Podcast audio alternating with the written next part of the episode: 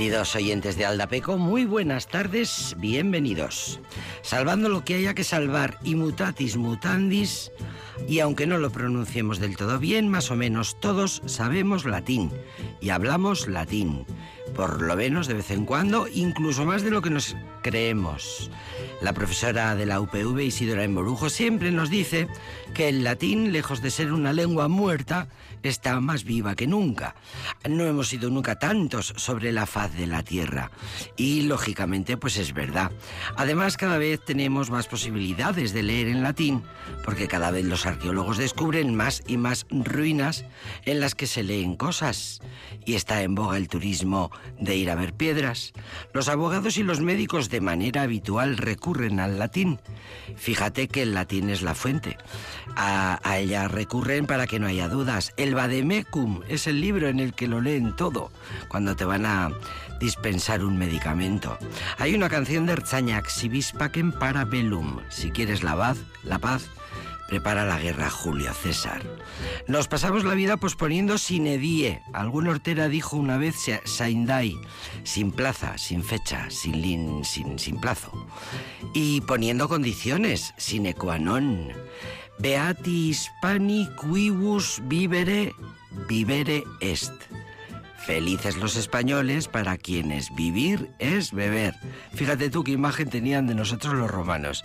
Copia ciborum subtilitas impeditur. Las comidas abundantes embotan la inteligencia que lo dijo Séneca, de gustibus et columbus non est disputandum. Sobre gustos y colores no cabe disputa, que es el sobre gustos no hay nada escrito. Fíjate desde cuándo lo tenemos escrito para que quede para que conste en acta. Dum excusare credis acusas. Cuando crees que te estás excusando, te estás acusando. Eso lo decimos mucho ahora. Lo de petitie excusatio non petita, eso también lo decimos en latín. Dum espiro espero. Mientras hay vida y esperanza. Cicerón. Dum viviumus, vivamos. Cuando vivimos, deja que vivamos. Dura lex, sed lex. Esto lo dicen mucho los abogados y los jueces. Errare humanum est. Eso lo decimos todos. Lo de errar es humano. Eh, humano. Eso lo dijo San Agustín. Eso, esto que decía antes, excusatio non petita, accusatio manifesta. Explicación no pedida. Por la boca muere el pez, viene a ser más o menos. Fiat voluntas tua, esto lo escuchábamos mucho en la infancia, cuando ir a misa era obligatorio, ya no lo es. Hágase tu voluntad, que ahora lo escucharemos mucho en las liturgias de Semana Santa que ya están aquí. Gaudeamus igitur juvenes dum sumus. Disfrutemos, pues, mientras somos jóvenes todavía. Esto lo cantan en cada curso cuando se inaugura el curso universitario. En el salón de actos, todos los doctores allí con sus mm, vestimentas lujosas, maravillosas. El birrete, no sé, no me acuerdo cómo se llama. La toga la, beca, bueno, no me acuerdo. Eh, vale, pues ya está. Pues eh, grosso modo, eh, más o menos, habemos papam, esto lo decimos mucho también. Y desde luego, lo que no queda ninguna duda es que homo homini lupus. El hombre es un lobo para el hombre. Y esto ha sido así siempre, y esto es muy entretenido. Y aquí tengo un libro que se titula Las 200 mejores frases y expresiones en latín que tienes que conocer quizá el principal legado que dejó el Imperio Romano, más allá del acueducto de Segovia o de los templos o de los teatros, eh, fue el idioma, que no solo dio lugar a las lenguas romances, sino que además está presente en nuestra vida aún hoy. El latín y presente, no solo porque el español venga de ese idioma, sino porque en el día a día seguimos usando frases y expresiones en ese idioma. Eh, tal cual, y, mm, tal cual. Bien, eh, empezamos ya ipso facto y luego ya a priori ya veremos, eh, a, priori, a ver si nos va todo bien, luego a posteriori ya veremos y tal y cual. Así que haremos un programa ad hoc. Viene Isidora en Brujo enseguida y nos va a hablar de un tema que no se nos mm, quita de la boca entre la guerra de Ucrania y el descontento terrible mm, por, la, mm, por el desmantelamiento de la sanidad pública, no hacemos otra cosa que hablar de medicina y de hospitales. Así que con Isidora Emborujo hablaremos de... Ya entonces ¿Qué te crees? Pues eh, la medicina existe desde que existe el género humano, lógicamente. Bueno, pues eh, hoy para empezar, uno de los grandes, el cabrero.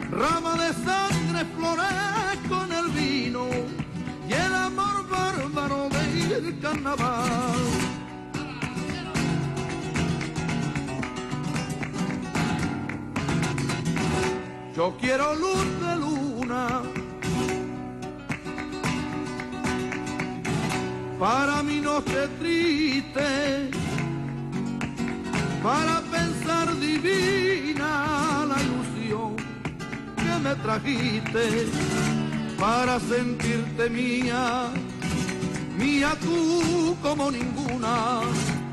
Pues desde que te fuiste que no he tenido luz de luna.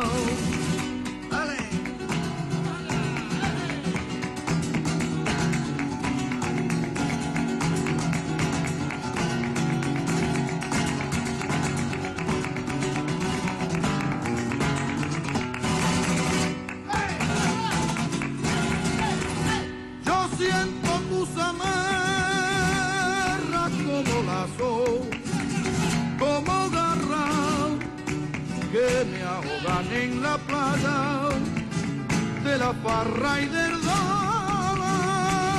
Si llevo tu cadena arrastrar en la noche callada, que sea plenilunada, azul como ninguna. Pues desde que te fuiste que no he tenido de luna, pues desde que te fuiste no he tenido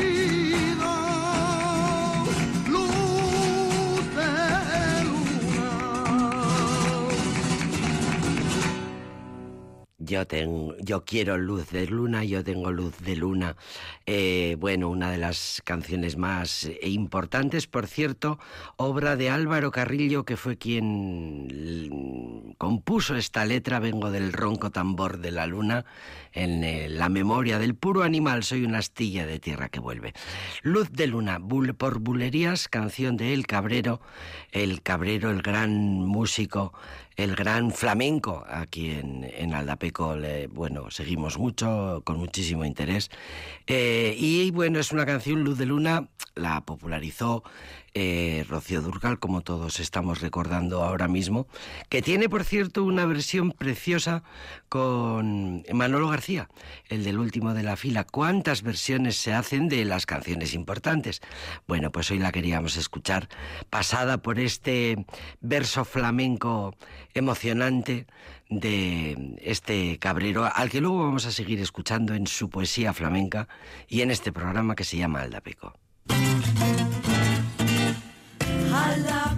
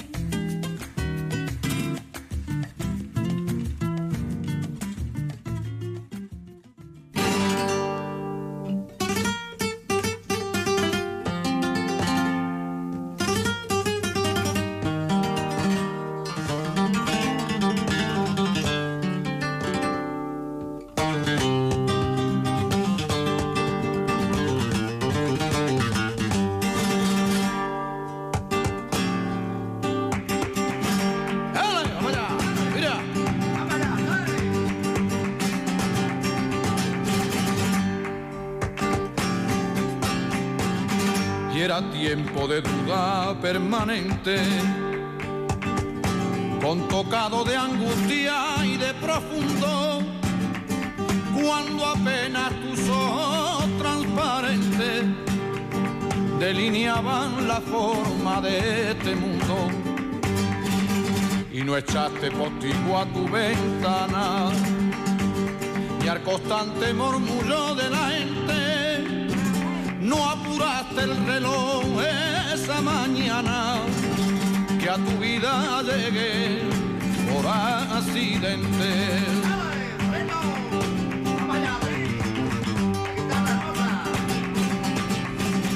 Amor mío, sueño mío, canto mío, verbo mío, llanto mío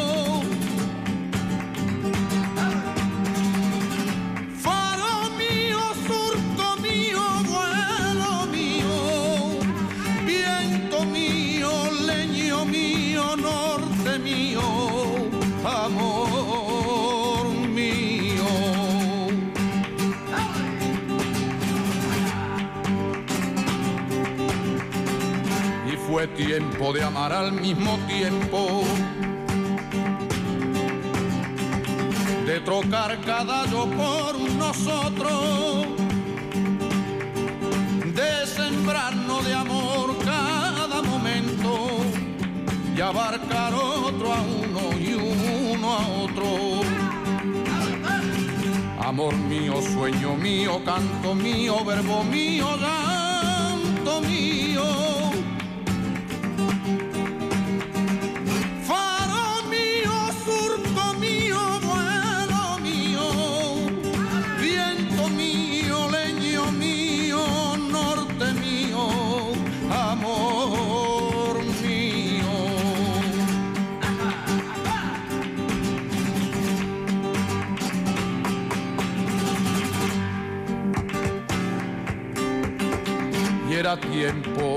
tiempo de amar al mismo tiempo.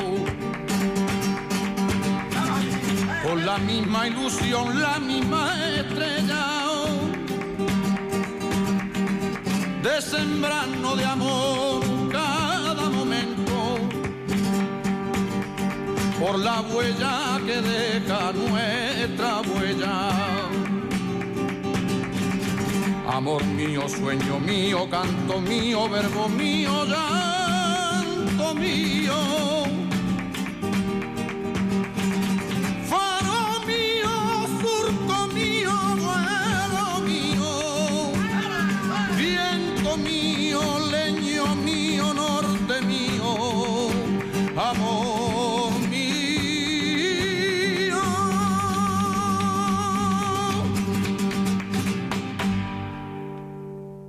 tiene un disco que se llama Voces en Resistencia, que es oro puro. El cabrero Emiliano Domínguez Zapata era tiempo de duda permanente con tocado de angustia y de profundo, cuando apenas tus ojos transparentes delineaban las formas de este mundo.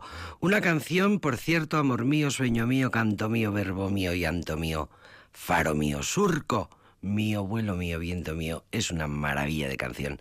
Un poema, por cierto, de su gran amigo, su queridísimo amigo Alberto Cortés. ¿Recordáis Alberto Cortés? El de las palmeras, ¿os acordáis?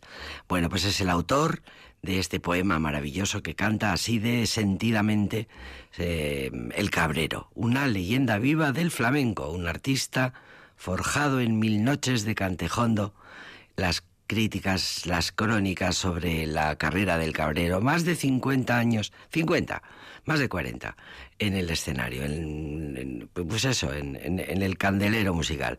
Pues un auténtico maestro, dicen las críticas, la prensa especializada, un auténtico maestro a la antigua, pero también un gran artista que aporta su sensibilidad arisca a los estilos más difíciles del flamenco. El cabrero siempre ha mostrado una inquebrantable fidelidad a una ética forjada a la luz de las estrellas y oyendo los mensajes del viento en las duras tierras de Alnalcollar. Em, es una preciosidad lo que se escribe de este, de este cantaor, de este artista flamenco, que es, se llama Cabrero porque cuida cabras, porque en los campos de su pueblo natal, cerca de Sevilla, eh, la naturaleza poderosa, pues es ahí donde el cabrero ha vivido siempre, es allí donde, em, bueno, en siempre ha sido cabrero por vocación y ahí es donde eh, ha tenido siempre su inspiración y su arraigo con la tierra y con la naturaleza le lleva a, este, a esta manera de transmitir eh, a esta gran sensibilidad, el cabrero. Luz de luna y amor mío, dos temas que en Aldapeco frecuentamos mucho. Mira, otra canción que nos gusta mucho poner eh, de vez en cuando. Y Manol y Amaya Uranga cantan juntos, al oído.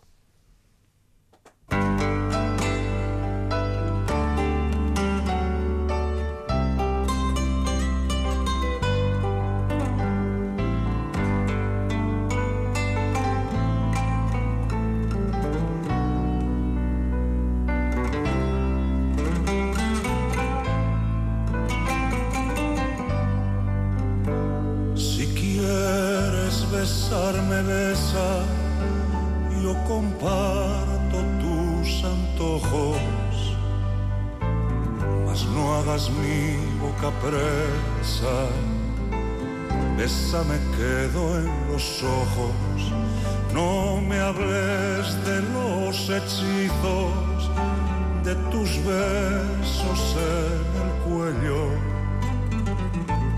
Están celosos mis rizos, están celosos mis rizos. Acariciame el cabello para tu mimo oportuno, si tus ojos son palabras, me darán uno por uno, me darán uno por uno. Los pensamientos que labras. Si quieres besarme, besa, yo comparto tus antojos,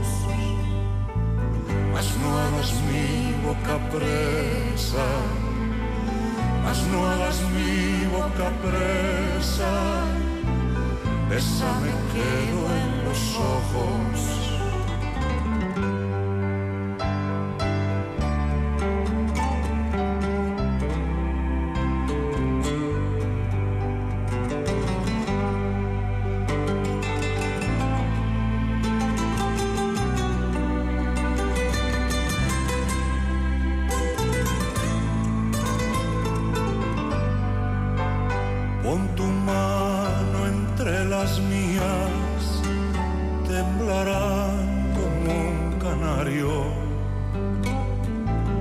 y oiremos las sinfonías de algún amor milenario.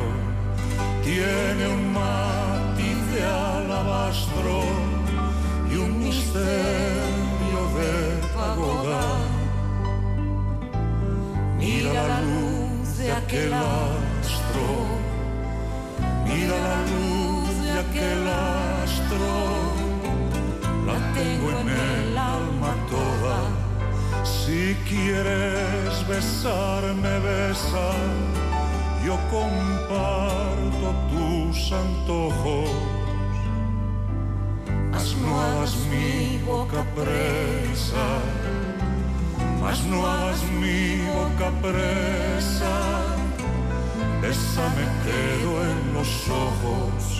Oh, qué perfume tan fino, no beses mis labios rojos.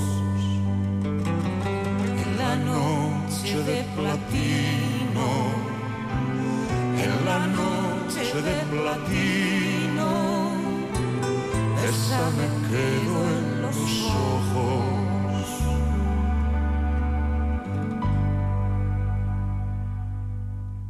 Alfonsina Storni, mm, al oído se llama esta, esta poesía, de la poeta y escritora argentina vinculada al modernismo, Eh, fue una de las eh, poetas preferidas de Imanol, que recurría mucho a ella, a su poesía.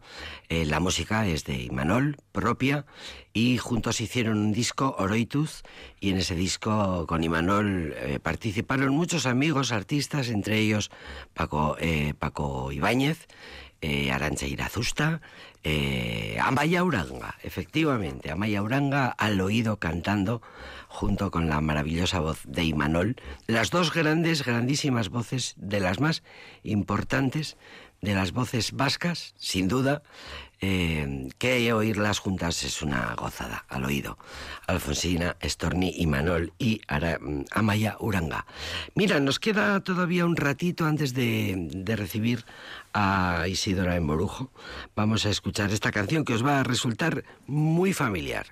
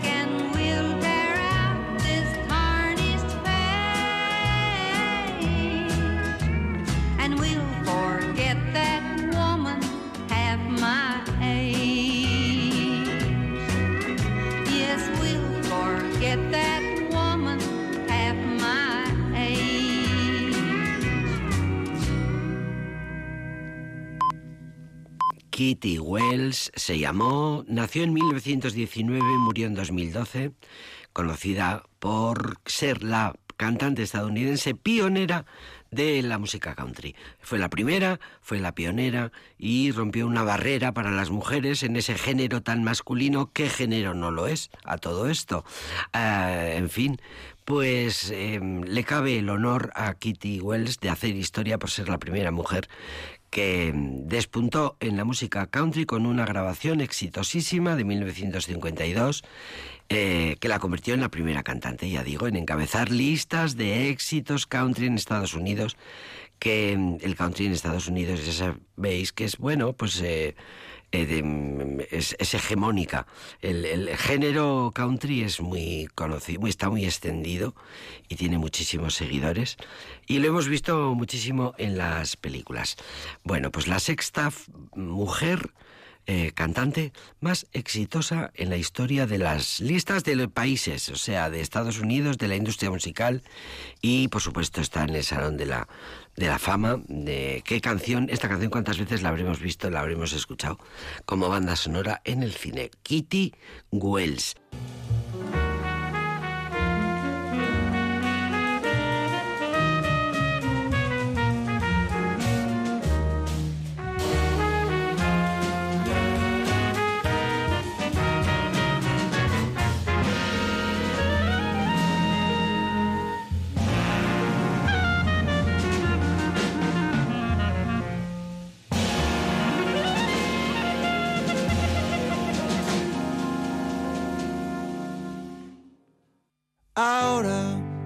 Empiezo de cero, que el tiempo es humo, que el tiempo es incierto.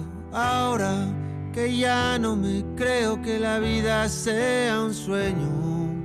Ahora que solo el ahora es lo único que tengo. Ahora que solo me queda esperar a que llegue la hora.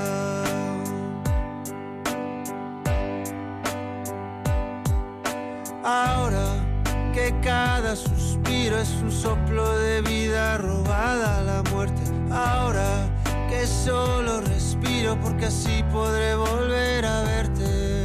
Ahora que ya no me importa que la vida se vista de negro, porque a nada le tengo miedo, porque a nada le tengo fe.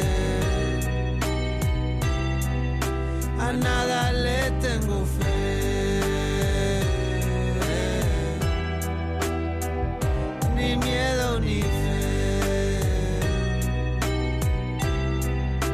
A nada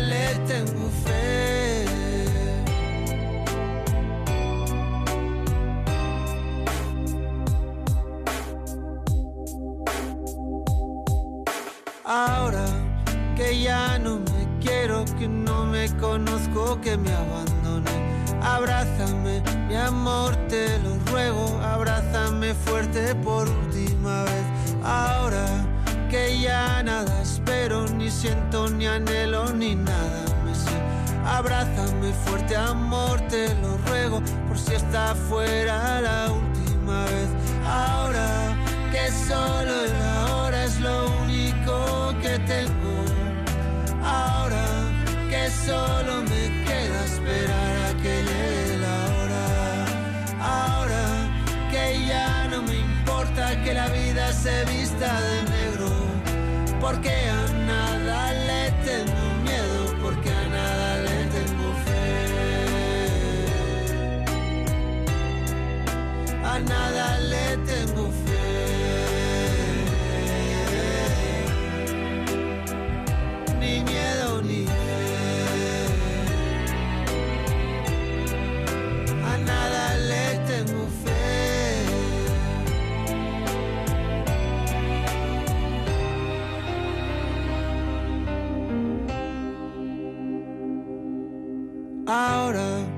empiezo de cero, que el tiempo es humo, que el tiempo es incierto. Abrázame fuerte, amor, te lo ruego, por si está fuera la última vez.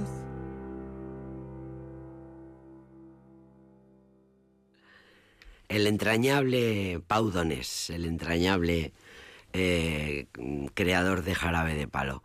Querida Isidora Morujo, yo, tú me dices que quieres eh, que escuchemos humo y escuchamos humo con toda la, con toda la atención del mundo. Bienvenida. Muchas gracias. Sí, Cuenta- cuéntanos. eh, pues eh, primero porque es preciosa esta canción, aunque es triste, pero es muy bonita. Y porque viene a cuento con el tema que vamos a tratar hoy, porque Pau Donés, cuando enfermó, cuando le diagnosticaron el cáncer de colon del que murió, eh, pues antes de la pandemia, antes de que todos aplaudiéramos, que ya se nos olvidaba todo. Por la cuenta que nos Que tenía, nos tenía. aplaudíamos. Sí. Aplaudíamos a los sanitarios y les decíamos, por favor, por Sí, favor, id- trabajando. id a trabajar, id a trabajar, que como no vayáis... Pero él eh, a- a- dio, por un lado, visibilidad a la enfermedad, que ayudó mucho, y yo hablo mm, por conocimiento, por experiencia muy cercana.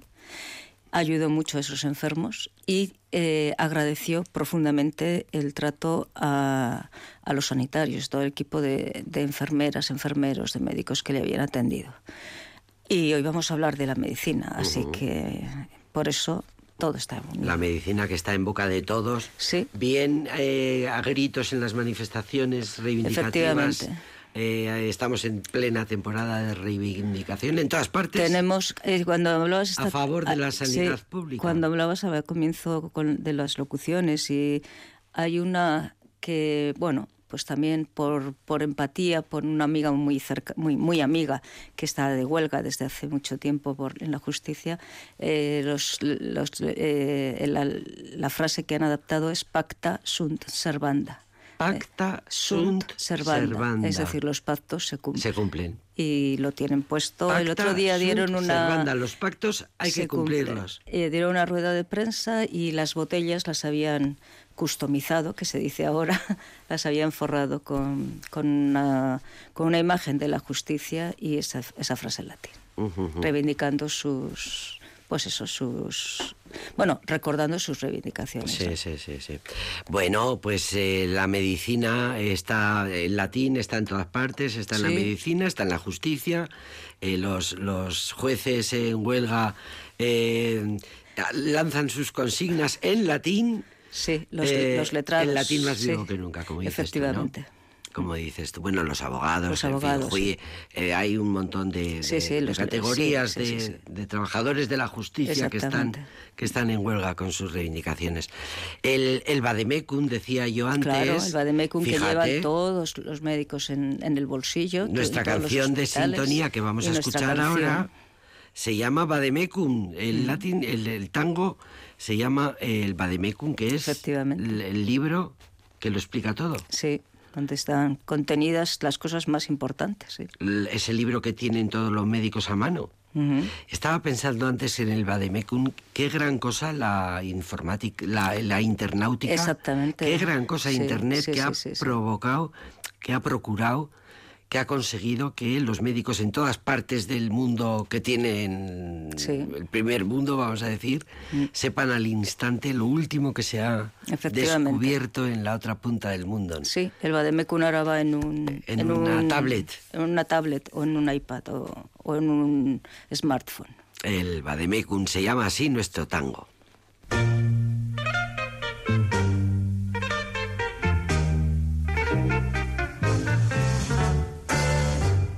Mutatis mutandis absit in iuria verbis temporibus illis obtorto collo tango ubi maior minor cessa talis pater talis filius mod proprio ad maiora. Ai vade mecum tango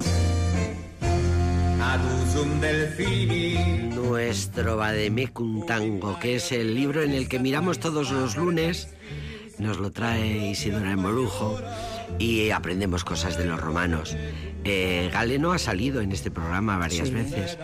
Pues fíjate, estaba pensando, claro, eh, ¿qué sabrían los romanos de lo que a lo mejor los persas ya tenían inventado, descubierto y protocolizado? Pero claro, como no había internet, no tenían manera de saberlo. Pero bueno, no tenían, pero tenían una cosa que era fundamental y ya lo decía Heródoto y que es el padre de la historia, como decimos, y que es la curiosidad, el interés por hacer la autopsia, que es eh, la observación. Entonces, esa curiosidad la tuvo el ser humano siempre y en cuanto pudo. Claro, y entonces eh, conocían, los griegos conocían muy bien a los persas habían peleado muchas veces con ellos, eran vecinos, conocían muy bien a los egipcios, que ya tenían una legislación sobre medicina, por ejemplo. Sí, señor. Y los romanos, a través de esos griegos, cuando conquistan precisamente a los romanos, cuando conquistan Grecia y Macedonia, en el siglo II antes de Cristo, pues van a recibir todas esas fuentes. Se encuentran ya con una medicina bastante Con una medicina científica, porque efectivamente, cuando hablamos de medicina, por eso siempre nos gusta empezar definiendo los conceptos, definiendo de qué hablamos, qué esto que vamos a, de qué vamos a hablar. Pues cuando hablamos de medicina hablamos de prácticas curativas de índole esencialmente científico, es decir, hablamos ya de ciencia con una racionalización, con una sistematización que habían dado los griegos. A esa... Producto de una investigación, de una observación, de un método comprobado una y otra vez. Y alejado de esa medicina que creía en la curación mm, solamente en manos de los dioses, eh, muy cerca de la medicina que actualmente se practica. Los médicos juran, eh, cuando se gradúan, el juramento de Hipócrates, lo leen en alto todos los médicos, toda la promoción. Y Galeno era uno de esos médicos, ya es bastante posterior a la entrada de esta medicina científica, porque es ya de época del imperio, pero había recibido todo ese, ese bagaje. La medicina, eh, antes no, no, podemos hablar de medicina, sí que se, existían prácticas terapéuticas. claro que se curaba a la gente, se intentaba curar, se trataba la fiebre, se, se daban, se ponían en plastos, se daban mm, probablemente eh, tisanas, se utilizaban hierbas, calmantes, eh, diuréticas, pues como siempre decimos, tampoco hemos inventado nada, pero no había una profesión que ejerciera, no había una profesión que llevara a cabo esas prácticas. Que sistematizara. Normalmente, claro, eso estaba en manos de el pater familias, el, digamos el, cabeza de familia. Nosotras sabemos muy bien que la que maneja el apiretal y, el termómetro es la mater familias. ¿Eh? Vamos a romper una lanza por nosotras mismas, como siempre, pero no en Roma. En Roma era el pater familias el que decidía eh, qué había que hacer. Y sí que parece que la arqueología habla de que incluso ah, eh, tenían un pequeño botiquín con, ciertas herramientas y con, y con, y con un botiquín casero un botiquín con cosas básicas. con cosas básicas. También tenemos un constatada y eso también existía en, Grecia una práctica que era muy curiosa muy curiosa. Por lo menos a nuestros ojos es muy curiosa que es eh, la llamada incubatio que es que el enfermo pasaba la noche en el templo del dios sanador. Apolo es un dios sanador, por ejemplo. O la diosa, la dea Salus, en Roma, en el, Quirinal, se dejaba al, enfermo en el templo y se suponía que ese, en sueños, a través de los sueños, el dios le iba a indicar qué paso seguir para sanar. Los sacerdotes del templo, como mucho, podían curarlos o atenderlos, pero era el Dios quien, les, quien sanaba. Muchas veces, evidentemente, el proceso se, se resolvía solo, como nuestra gripe, o tristemente, a veces, pues con la muerte y ya está. Y sabemos que que los romanos, que tienen divinidades para todo, como tú sueles decir muchas veces y recordarnos, de amplio espectro, de amplio espectro y algunas de específico espectro, pues tenían a la diosa Febris para la fiebre, para la fiebre a la diosa Uterina, que claro, se ocupaba de las cuestiones ginecológicas, a Lucina, que era la encargada de los partos, o a Fesonia, que era una cosa, era la diosa que de un, de un proceso que nos va a empezar a atacar cuando se nos pasa este invierno, que es la debilidad y la astenia. La astenia, primaveral. efectivamente. Pero sabemos que eh, para principios de mediados del siglo I antes de Cristo ya estaba normalizada la presencia de los médicos en Roma. Ya era normal que hubiera profesionales. Esto nos lo dice y estudia muy bien la medicina en el ejército y en, el imperio eh, una profesora de historia antigua que estuvo unos años en nuestra facultad. Eh, María Ángeles Alonso Alonso fue profesora de nuestra facultad durante una temporada, sí. Ahora creo que ya ha vuelto a, Cantabria, que hizo eh, su tesis doctoral sobre médicos y otros profesionales de la salud en la epigrafía latina de Roma y las regiones itálica Augusta. Y claro, el, ejército es una fuente de información bestial. El ejército, porque además esos médicos, claro, esos médicos están eh, documentados, muchos de esos médicos están documentados precisamente en, en el ejército, en los hospitales que existían en los campamentos. Eh, esta medicina que empieza a hacerse en época de, ya casi que casi en época de Julio César, para dar un nombre que, nos pueda situar cronológicamente, pues era esencialmente griega, lo estamos diciendo, es esa, esa, medicina que ha llegado que reciben los romanos. Pero los romanos aportan cosas muy interesantes a esa medicina. Y son tres las contribuciones más importantes. Los hospitales militares, tenemos uno bien cerca, que ahora es eh, la facultad de, facultad de universidad de, empresariales. Dice, ah, mira, es verdad. Todos los cuarteles, todo, todo el campus de eh, Álava. la facultad de empresariales era el hospital militar y la farmacia. Militar, sí, señora. La farmacia militar. Sí, señora. Aportan el saneamiento ambiental, esto ya nos lo decían los eh, judíos de la vida de Brian, que los romanos nos han traído las cloacas, la limpieza de las calles, las letrinas, las letrinas, que era fundamental para la el salud. saneamiento y nos traen y aportan la legislación de la práctica y de la enseñanza médica. Estaba en, en Egipto también se conocía ¿eh? cómo tenía que ejercerse. Había quién tenía- maestros. sí, pero eh, los romanos lo establecen y, y los romanos, los médicos militares sobre todo, que se reunían en una asociación, en una corporación, en un colegio, estaban so- El, sometidos... el Colegio Oficial de Médicos. Claro, efectivamente. Yo siempre cuando hablamos de los colegia, en, les hablaba yo a mis estudiantes, les, ha- hay dos que, que todos conocemos. Uno, el Colegio Oficial de Médicos y dos, el Colegio de Árbitros. Y entonces entendían lo que era una corporación, una agru- agrupación, en el caso de los romanos, pues funeraria o de o eso de, de magistrados, simplemente para decirles que era un órgano colegiado. Pues eh, esas son las tres grandes eh, Aportaciones, aportaciones. de los romanos. Las fuentes. ¿Cómo sabemos que estaban estos médicos? Esa es la otra pata de nuestras, de todos nuestros lunes. Siempre hablamos de las fuentes. Fuentes literarias. Eh, tenemos fuentes especializadas. Tenemos, hablan los médicos y hablan los historiadores del ejército. Ojo, también. Y Cicerón, y Séneca, y Polibio. Y esa- esas fuentes literarias pues, nos dicen cómo era la praxis de, de lo que ellos llaman ars médica. O sea, es El un arte. arte. Un arte que tiene que ver, eh, eh, igual que en griego, con lo técnico, con la, con la más con las manos, con el trabajo, porque está muy desarrollada la cirugía más que la parte médica de, la, de, la, de esta ciencia. La, la parte quirúrgica está mucho más desarrollada, parece, en Roma.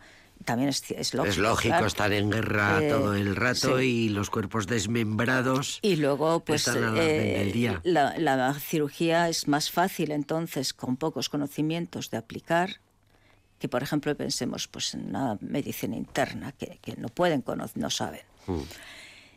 Pero estas eh, nos describen las fuentes literarias cómo son las diferentes especialidades de los médicos, que lo sabía, y nos describen y clasifican las enfermedades, que es muy eh, interesante porque esto ha sido muy importante para las investigaciones posteriores. O sea, mm, lo hemos hablado, hemos hablado aquí del- de la bilis negra, hemos hablado de los humores, de la anorexia.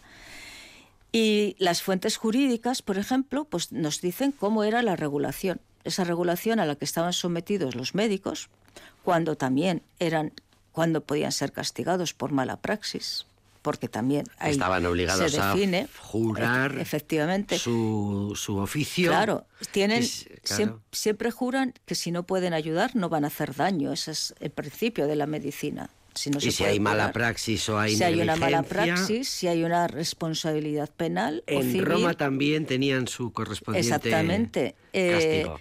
El- si, si el médico provocaba daños o la muerte del paciente de una manera mm, que era ilícita, o sea, que no se podía hacer, pues estaban tenían un castigo. Y eh, hay un, un aspecto que es, es curioso, pero también es, es interesante y que tiene que ver también con el ejército, que son las, las exenciones o las inmunidades de- eh, que tenían los médicos. Y es importante porque se les eximía de pagar ciertas cargas, ciertas cargas públicas. Pensemos que en las ciudades en Roma, lo mismo que ahora, pues eh, los ciudadanos tenían que contribuir con una suma para mantener las ciudades, para mantener el municipio, para mantener para las elecciones, para el saneamiento, pero los médicos estaban exentos en algunos casos de esas cargas. Y la epigrafía, que es la fuente que también hemos, mm, de la cual hablamos mucho, nos sirve para una cosa muy interesante, que es individualizar a los médicos. Es decir, la epigrafía, porque sobre todo es epigrafía funeraria.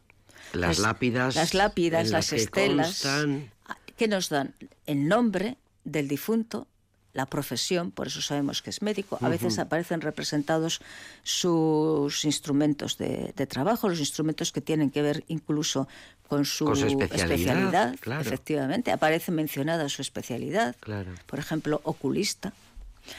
Y, eh, y nos sirve para ubicarlos geográficamente, por supuesto, y en ese contexto social que tanto nos, nos importa.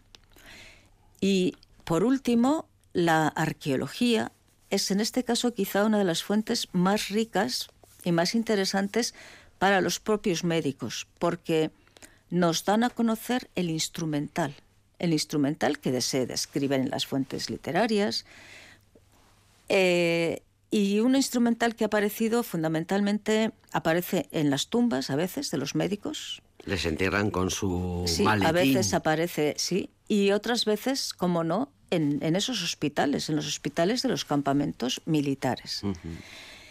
Y gracias a esos descubrimientos, a esos, a esos restos arqueológicos, pues sabemos que existieron esos campamentos y dónde estaban situados, cómo eran. También nos los describen los historiadores del ejército, por ejemplo. Vegecio nos habla de que los hospitales se sitúan en los campamentos estables. Y a partir del siglo II después de Cristo ¿Dónde van a estar esos campamentos? Pues en las fronteras, del imperio, claro. en el Limes. Claro. ¿Por qué? Pues porque, primera línea de fuego. Claro, en el Rin, en el Danubio, en Britania, allí es donde han aparecido los, los campamentos y los hospitales más grandes. Augusto sabemos que intentó hacer, Augusto es el primer emperador y una de sus primeras medidas fue profesionalizar al ejército. Esto es muy importante. No hemos hablado, yo creo que hemos hablado poco de esto, pero bueno, no está de más recordar que el ejército romano, hasta prácticamente eh, Augusto, no era profesional. Los soldados no eran profesionales. Se les llamaba a las levas, eran los eh, esclavos. No, esclavos no, eran no, no, no, eran eran ciudadanos que bueno, o, o peregrini, miembros de las de las eh, de las eh, provincias romanas que se llamaban a las levas, hombres jóvenes que estaban en las legiones romanas durante bastante tiempo. Jóvenes, muchos años. o sea, un reclutamiento. Sí, el, cuando había guerra el reclutamiento era general, se, de tal edad. y y eran hombres que durante mientras que estaban a veces no eran la mayoría de los soldados de los legionarios no eran ciudadanos recibían la ciudadanía cuando se pertenecer al, ejército le daba la categoría de ciudadano por, pasar por, por el ejército tenían la ciudadanía y les daban una recompensa en dinero o en tierras. Esto lo conocemos las más mayores muy bien por Asteris, que siempre aparecen los legionarios y aparece también hay un cómic de Asteris donde le dan un pueblo, Asteris, pues un lote de tierra, mejor dicho. Y esos servicios se van a profesionalizar. Augusto va va a licenciar a muchas de las legiones por una cosa que es muy evidente y es que él ha proclamado la paz, con él se acaba la guerra, la guerra civil que, había, que le había llevado a él al trono, y licencia, licencia a las tropas. Y además hace un ejército profesional, donde los soldados van a cobrar, los cargos intermedios van a cobrar, donde la jerarquía está bien establecida, donde cada uno, digamos, que ocupa un lugar y esas legiones van a estar mejor entrenadas y mejor cuidadas y evidentemente van a tener que contar con servicios médicos que van a ser organizados y van a estar bien documentados. Esas legiones que además ya no van a, desde hace ya mm, dos siglos o siglo, sí, dos siglos, ya no están luchando cerca de Roma. Eso es muy importante, porque ya Roma ha empezado a conquistar el mundo mediterráneo. Entonces los soldados no pueden volver a su casa para reponerse, sino que tienen que ser atendidos en el, en el campo de, batalla o, muy cerca. Y por eso se establecen esos hospitales. Yo creo que no nos va a dar mucho tiempo, pero vamos a dejar el tema abierto para, para, la semana que viene. Vamos a decir cómo se llamaban esos hospitales. Se llaman valetudinarium. Y es muy curioso porque también el mismo nombre se aplica a los, eh, a los lugares y a los eh, donde se cuidaba de los animales, de los, los veterinarios, tienen el, mismo, ¿El mismo nombre. Sí. Eh, hay un, un, autor francés que publicó un artículo muy interesante que se ha vuelto a publicar ahora precisamente en Internet, en la revista Dendra Médica, revista de Humanidades. Eh, él escribe eh, su artículo pues, a, principios, a finales del siglo XIX, principios del XX. Y empieza su artículo con una frase que es muy escalofriante, que es, el arte de matar a los hombres ha progresado en todos tiempos más que el arte de curarlos. Vamos a dejarlo con el esa arte frase. De matar. Sí. Es verdad. Sí. Y además él había vivido unas guerras sangrientas con las campañas de Crimea y de Italia. Es verdad. Así que el los armamentos han evolucionado muchísimo. Sí.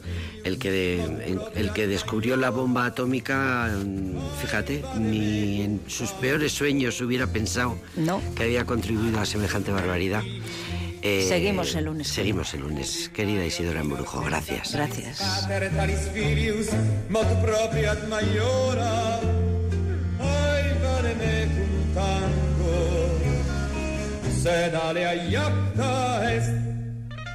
memento audere semper